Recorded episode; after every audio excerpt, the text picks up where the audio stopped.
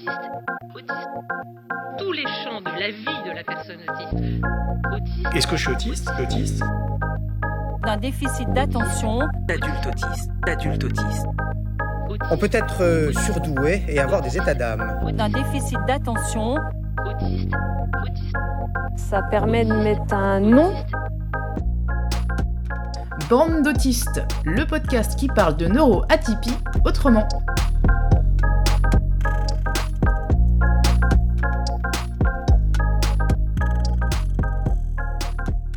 Bonjour et bienvenue dans Bande d'autistes, ravi de vous retrouver pour ce nouvel épisode. Aujourd'hui nous parlerons de haut potentiel intellectuel, en particulier du point de vue des adultes qui n'ont pas nécessairement été détectés.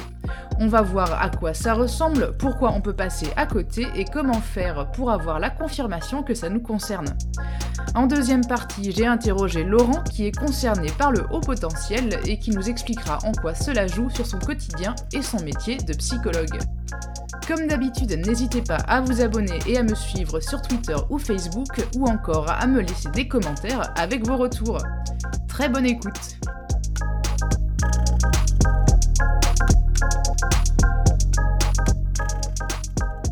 Je vais faire un très bref point sur ce qu'est le haut potentiel intellectuel, puisque c'est un sujet qui est très souvent évoqué. On considère qu'une personne a un haut potentiel intellectuel lorsque son quotient intellectuel, déterminé par un test, dépasse les 130 points. Pour rappel, le QI moyen est situé à 100 points.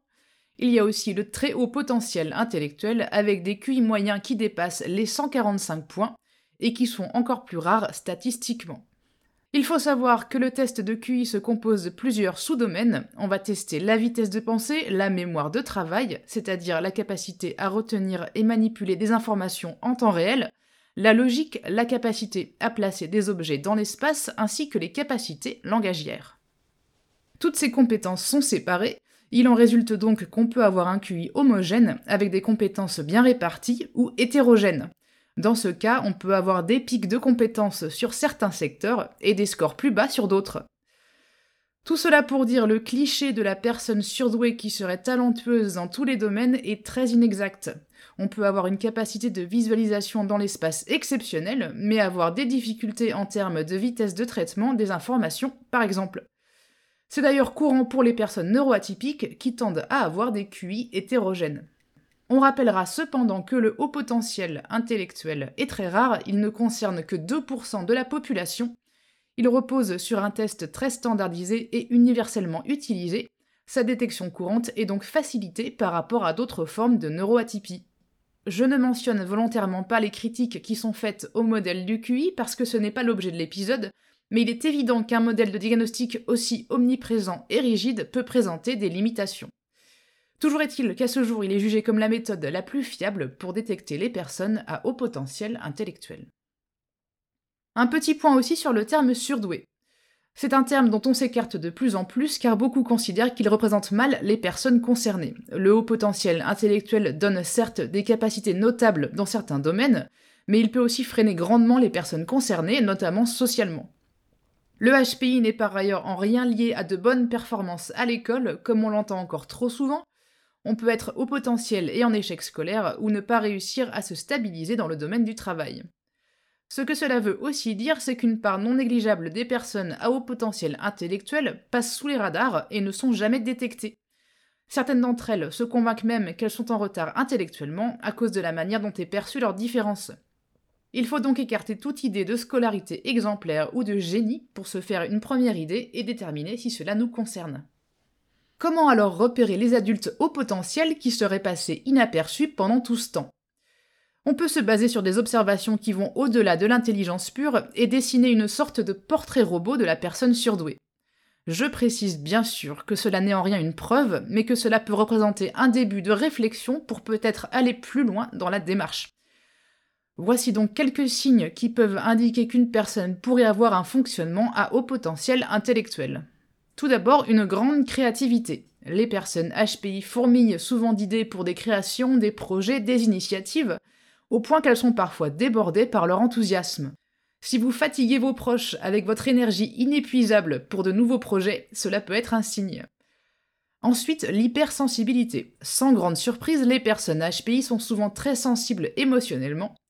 Nous prenons les émotions de plein fouet et nous nous sentons parfois submergés. Si vous avez mis en place des stratégies d'évitement pour ne pas vous faire chambouler trop souvent, c'est donc également un signe. On peut aussi évoquer la pensée divergente, on parle souvent de pensée en arborescence quand on évoque le HPI, mais c'est un mythe. Les personnes au potentiel auraient en réalité une pensée divergente plus développée, c'est-à-dire pour faire court une capacité à trouver des associations entre plusieurs éléments d'une manière particulièrement rapide et souple. C'est ce qui permet entre autres la créativité. Ensuite, on peut évoquer le perfectionnisme des personnes HPI, ces dernières sont parfois perfectionnistes au point de se fatiguer beaucoup. Si vous ne parvenez pas à accomplir des tâches sans que le résultat soit parfait, si vous vous mettez une pression énorme pour réussir ou si vous considérez que tout travail imparfait ne compte pas, cela peut donc être également un signe. On peut aussi parler de la grande curiosité qui est souvent associée à un haut potentiel intellectuel. Les HPI ont une soif de connaissances souvent intarissable sur des sujets extrêmement variés. C'est souvent le processus d'apprentissage qui est vécu comme satisfaisant en soi, au-delà du sujet. Les HPI peuvent en effet être de vraies éponges à information grâce à leur envie profonde d'en apprendre plus sur le monde. Si vous pouvez passer une soirée entière à lire Wikipédia ou à regarder des documentaires obscurs, cela peut donc également mettre la puce à l'oreille. Pour conclure cette petite liste, je veux aussi parler du décalage constant et du syndrome de l'imposteur, Souvent, les personnes HPI se convainquent que leurs succès ne sont pas dus à leurs compétences, mais à la chance, à un ensemble de circonstances favorables, ou pire encore, à un mensonge de leur part. C'est en partie dû au fait que leur intelligence leur permet de voir très nettement les limites de leurs connaissances. Contrairement à ce que l'on peut donc penser, les personnes au potentiel ont souvent un grand déficit de confiance en eux. Vous l'avez sans doute remarqué, le fonctionnement au potentiel partage quelques traits avec ses cousins neuroatypiques comme l'autisme, le TDAH, les 10, etc. C'est une idée qui revient souvent dans le vaste monde de la neuroatypie, les différentes catégories ont parfois des symptômes communs. Il y a une certaine logique à cela. L'hypersensibilité est souvent liée à un fonctionnement neurologique différent, et la sensation de décalage est sans surprise courante lorsqu'on est atypique. Je reviendrai dans un autre épisode sur la manière de bien discerner tout cela, je veux juste rappeler ici qu'il y a quelques éléments clés qui distinguent ces différentes neuroatypies. Il faut aussi dire que souvent les neuroatypies peuvent se combiner, on peut être autiste et au potentiel, TDAH et au potentiel, etc. En ce qui concerne la détection du HPI, c'est la même idée que pour le TDAH ou l'autisme. Si une personne est arrivée à l'âge adulte sans être décelée, c'est qu'elle a généralement développé des capacités de compensation particulièrement efficaces. Et plus on fait le caméléon longtemps, plus il devient difficile d'arrêter de le faire. Car le haut potentiel n'est pas, comme on peut encore le lire souvent, un don merveilleux à exploiter. Il peut apporter son lot de difficultés, une personne HPI développe souvent ce qu'on appelle un faux self, c'est-à-dire une version d'elle-même qui est entre guillemets acceptable par la société. Elle gardera alors les aspects de sa personnalité les plus inhabituels pour elle, voire elle les effacera complètement. Tout comme pour le masque chez les autistes, vivre en n'étant pas soi-même a des conséquences particulièrement néfastes sur l'équilibre psychologique d'une personne. Par ailleurs, le sentiment de décalage constant avec ses pairs peut être particulièrement dur à gérer pour les personnes HPI. Celles-ci peuvent alors développer des troubles anxieux ou dépressifs. Pour conclure, je veux faire un point très bref sur la manière dont on peut se faire diagnostiquer. Le passage par un test standardisé est obligatoire si l'on veut connaître son QI. Pour beaucoup, c'est un moyen de reprendre confiance en soi. Il n'est pas rare de voir des adultes HPI qui se considèrent comme moins intelligents que la moyenne et qui sont sincèrement étonnés par les résultats de leurs tests. Pour se faire diagnostiquer, on pourra passer par un psychologue ou un neuropsychologue qui seront habilités à faire passer le test WACE. La phase de test peut se dérouler en une ou plusieurs séances et elle coûte en moyenne plusieurs centaines d'euros. Pour conclure, je rappellerai que c'est à chacun de voir si le passage d'un test semble approprié et si cela lui permettra de mieux se comprendre et mieux gérer cette éventuelle différence. Voilà pour ce gros point sur le haut potentiel intellectuel et les signes chez l'adulte. On va maintenant passer à la deuxième partie avec notre interview du jour j'ai invité Laurent, qui est haut potentiel et psychologue. Il m'a expliqué comment il aborde sa différence et celle de ses patients.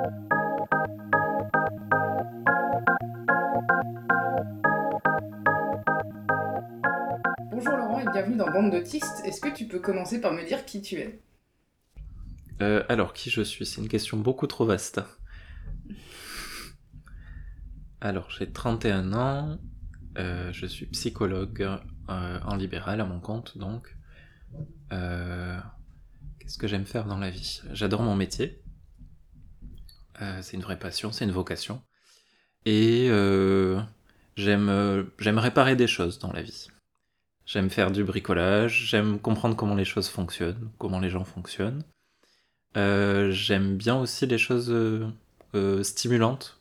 Et pour moi, les choses stimulantes, ça va passer par euh, découvrir des lieux abandonnés ou aller me balader dans la nature. euh, et puis faire des nouveaux projets euh, en général. D'accord. Du coup, tu es au potentiel, puisque c'est pour ça que je t'ai invité, et tu, es, tu as également un TDAH, il me semble. Euh, oui, tout à fait. À quel moment tu as découvert que, ou tu as compris que tu étais neuroatypique? Euh, je l'ai compris, euh, je l'ai compris. Alors j'ai beaucoup de mal à me situer dans le temps, donc euh, ma réponse sera peut-être pas très bien située dans le temps, mais je l'ai compris quand j'ai fait un bilan diagnostic chez un neuropsychologue, parce que ma compagne de l'époque avait beaucoup insisté pour que je le fasse. Je n'étais absolument pas convaincu de l'utilité de la démarche ou du fait que j'avais peut-être un profil atypique ou pas tout à fait normé. Enfin, je m'en suis progressivement convaincu, mais, mais, euh, mais voilà, j'étais pas, j'étais pas forcément. euh, je pensais pas que j'aurais un résultat particulier. Et euh, j'ai fait un test de QI chez ce neuropsy qui a révélé que sur 3 des 4 euh, items du test de QI, j'étais en haut potentiel. Donc sur le verbal, la vitesse de traitement, la mémoire de travail, et que par contre, j'avais un QI qui était euh, disharmonieux, c'est-à-dire que sur la quatrième capacité, qui est le visio-spatial, je suis à 80, qui est une note en dessous de la moyenne. Et en, en deux mots, euh, le viso-spatial, c'est quoi? C'est une capacité qu'on utilise euh, au quotidien, euh, qui va être certainement utile pour euh, se repérer dans l'espace, pour estimer les distances, les volumes, pour repérer des cibles visuelles, pour visualiser quelque chose dans son esprit, arriver à faire des rotations mentales. Ça peut paraître très abstrait, mais on l'utilise euh, très concrètement au quotidien en plein de situations. Par exemple, euh, trouver un article dans un rayon de supermarché, bah, ça fait appel à un ciblage visuel, euh, qui est plus facile quand on a de bonnes capacités visio-spatiales. Ok. Et est-ce que. quelles ont été les conséquences de, ce, de cette confirmation de ce diagnostic de HPI sur ta vie quotidienne Sur la partie visio-spatiale, c'est venu confirmer une impression que j'avais depuis longtemps. Euh, je, savais que j'avais des difficultés dans ce domaine-là. Donc ça a été juste une validation et c'était déjà satisfaisant. Sur les autres aspects, euh, ça m'a permis de, mieux me découvrir et mieux me comprendre, euh, puisque c'est quelque chose dont j'avais pas du tout conscience dans mes relations, dans mon fonctionnement. Et du coup, dans le, notamment dans le choix de mes relations amoureuses, amicales. Il y a eu beaucoup de situations où ça fonctionnait pas. Et je pense que mon... mes capacités intellectuelles sont pas la seule raison, mais que de savoir ça, ça m'a peut-être aidé, euh, alors pas forcément tout de suite à mieux choisir mes partenaires ou différemment, mais déjà à comprendre pourquoi. Quand j'avais pas cette connexion intellectuelle avec la personne, je pouvais être très vite frustré, euh, agacé, parfois un peu trop exigeant avec la personne en face, et que je comprenais pas que, que la personne euh, voilà, connecte pas avec la réflexion que j'avais au moment, etc. Donc euh, m'autoriser à, m'autoriser à, prendre ça en compte, euh, ça a été, ça a été peut-être un des aspects les plus importants. Et puis euh, aussi sur l'estime de soi, qui était pas très haute euh, à l'époque, qui a, je pense, beaucoup progressé depuis. Reconnaître mes capacités intellectuelles, avoir euh, un chiffre qui me permettait de me situer par rapport à la moyenne. Euh, ça a peut-être permis de me rassurer et de plus me valoriser sur ces points-là. On dit souvent que les personnes HPI peuvent se sentir en décalage constant avec le, re- le reste de la société, euh, au point que parfois ils créent un espèce de faux self. Est-ce que c'est un truc que toi t'as connu? Alors oui, euh, comme pour euh, mon fonctionnement intellectuel, j'en avais pas conscience. La personne avec qui j'étais à l'époque et qui m'a poussé au diagnostic m'a aussi beaucoup parlé de cet aspect que j'avais, qu'elle sentait chez moi. Parce que je, pense que je le fais depuis très longtemps et de manière automatique. Euh, et que certainement que mon métier a renforcé aussi ce côté-là. Euh, donc oui, naturellement, je crois que je m'adapte beaucoup aux personnes. C'est pas de la fausseté, mais je pense que j'ai tendance à leur donner ce ce qu'ils attendent, ou ce que j'imagine qu'ils attendent en termes de retour émotionnel, euh, d'écoute, de compréhension. J'ai cette impression des fois avec moi où euh, je peux avoir tendance à être un caméléon aussi, à m'adapter à n'importe qui. Et des fois, c'est très difficile pour moi de déterminer si, c'est si je joue un rôle vraiment ou si c'est- c'est juste que j'offre une facette de moi différente à chaque personne. Et je pense que c'est un peu plus compliqué que juste un faux self, juste un, un masque en fait. Oui, alors euh, en ayant pris conscience de ce fonctionnement que j'avais, euh, j'arrive, il me semble que j'arrive quand même assez bien à déterminer quand je suis là-dedans ou pas. Mhm.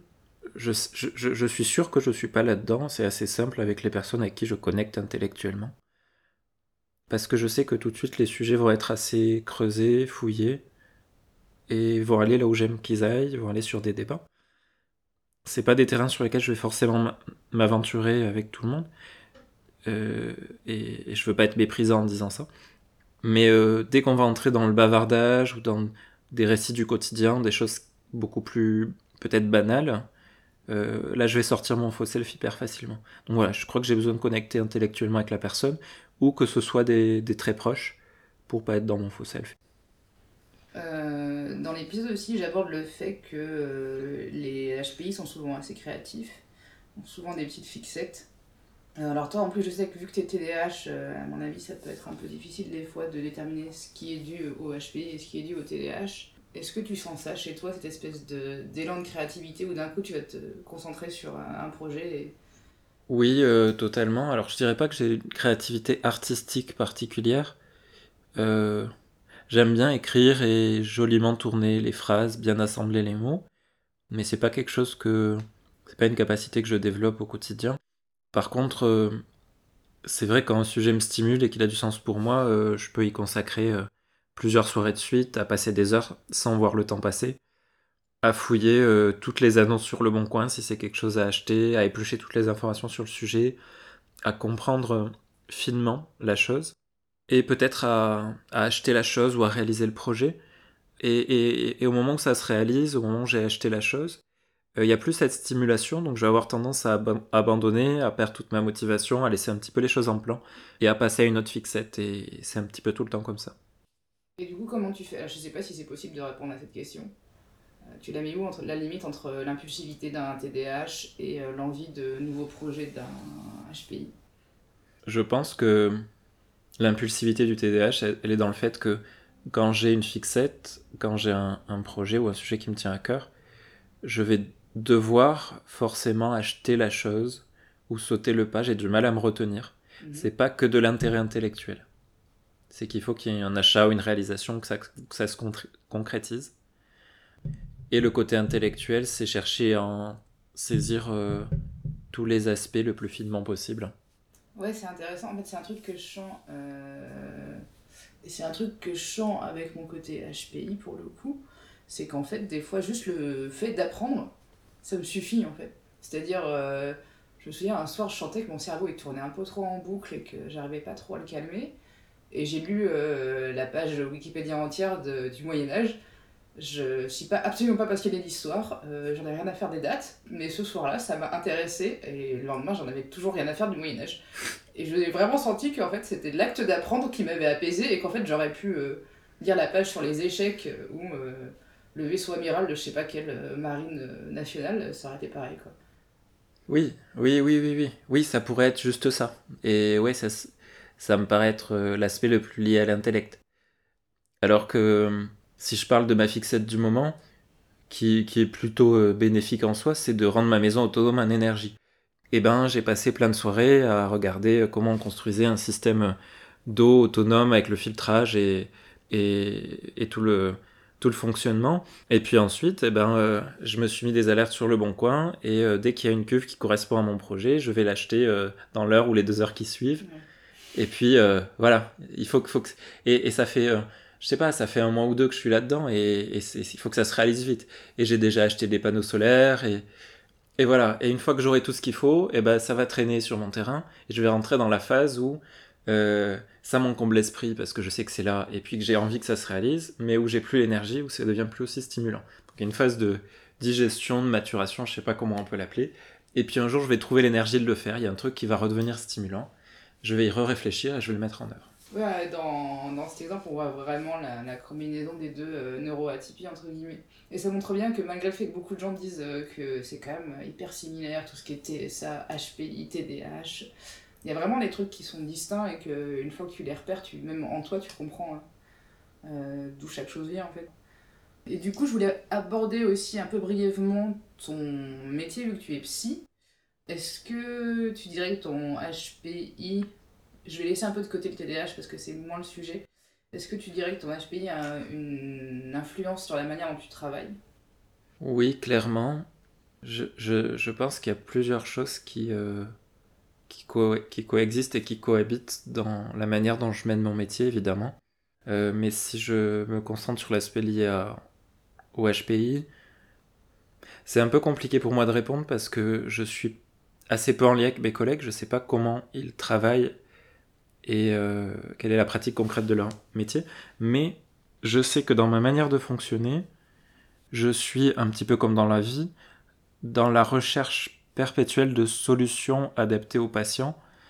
Euh, et j'ai l'impression de pousser assez loin la réflexion ou l'adaptation fine à la personne. Alors bon, ça ressemble un petit peu à la définition du métier de psychologue, de s'adapter aux autres.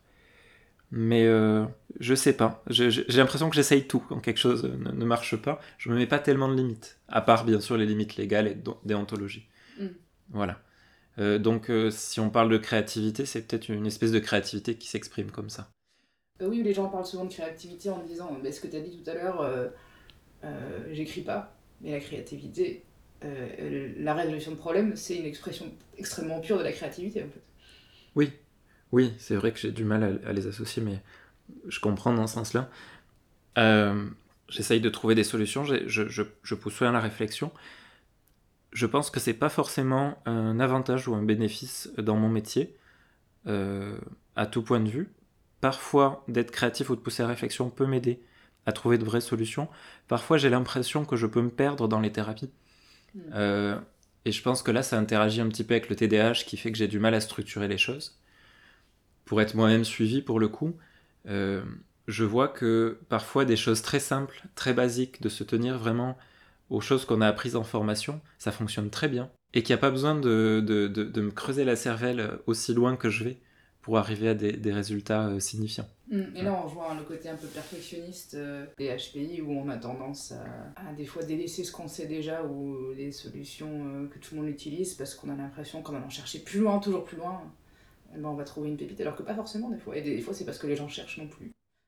C'est ça. Et euh, alors, ça, j'ai l'impression que cette, euh, ce fonctionnement-là, euh, pour le coup, fonctionne très bien avec des patients que je sens peut-être HPI ou avec un, une atypie. Mm -hmm. Mais je sais aussi que j'ai pu, peut-être, ou que le risque est que je perde certains patients en ayant mmh, cherché trop loin. C'est une question que j'allais te poser. du coup, quand tu te retrouves face à des patients qui sont eux-mêmes HPI, ça te fait quoi? C'est vraiment euh, quelque chose d'hyper stimulant. C'est compliqué parce que je veux pas donner l'impression qu'il y a des patients que, j'apprécie plus que d'autres euh, de manière disproportionnée. Mais par contre, c'est indéniable qu'il y a des patients qui sont plus stimulants intellectuellement, euh, surtout les HPI. Euh, et me retrouver face à quelqu'un avec qui je peux parler très vite et laisser aller le cours de ma pensée en tant que thérapeute.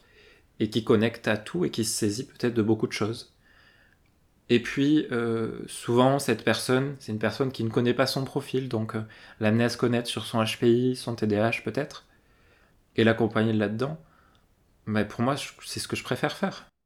Ça a été mon parcours et je sais les bénéfices que ça m'a apporté, donc guider quelqu'un sur ce parcours, c'est hyper satisfaisant, hyper réjouissant pour moi. Euh, dernière question avant de finir cette interview. Euh, quel conseil tu donnerais à des gens qui se disent qui sont peut-être HPI, mais qui sont pas sûrs, euh, et qui sont un peu perdus dans leur parcours. C'est vrai que c'est un sujet à la mode. Euh, il y, a eu les, y a eu les pervers narcissiques, maintenant euh, on parle... on, on parle des HPI et puis maintenant on parle des hypersensibles. Ouais.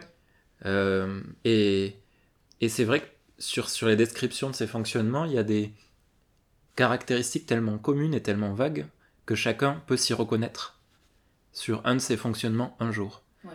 Voilà, donc c'est un petit peu l'écueil. Et euh, Juste en, entre parenthèses, c'est une peur que j'ai eue en écrivant ce podcast parce que du coup, dès que tu fais une liste de caractéristiques, eh ben, la liste pour le HPI, c'est je me sens euh, en décalage, des fois les gens, les gens ne comprennent pas et ça arrive, comme tu dis, à tout le monde en fait. Et puis, on peut se sentir en décalage en étant euh, assez normé euh, intellectuellement sur son fonctionnement, Mm. mais en ayant par exemple une enfance où on s'est senti très seul, Ouais. et que c'est que c'est une émotion qui nous porte à notre vie d'adulte, un schéma qui nous porte à notre vie Mm. d'adulte. Donc il y a plein de raisons de se sentir en décalage.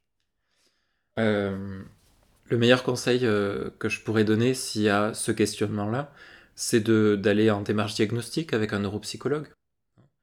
Euh, C'est le- quoi un neuropsychologue? Alors un neuropsychologue, c'est un psychologue euh, qui s'est spécialisé dans la passation et l'analyse de tests psychologiques. Et donc il fait passer les tests de QI, les tests d'attention pour le TDAH, pour l'autisme et tout un tas de fonctionnements et de pathologies.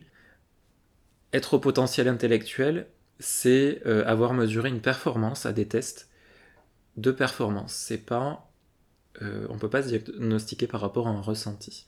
Ce test de performance nous situe par rapport à la moyenne de la population. Euh, donc vraiment, je, s'il y a le doute, j'invite à faire cette démarche pour avoir une réponse. Ok, eh ben, on va s'arrêter là-dessus. Merci Laurent d'être passé dans Bande d'autistes. Avec plaisir.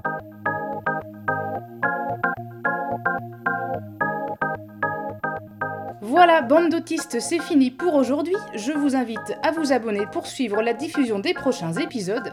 N'hésitez pas à me laisser un commentaire ou à liker cet épisode.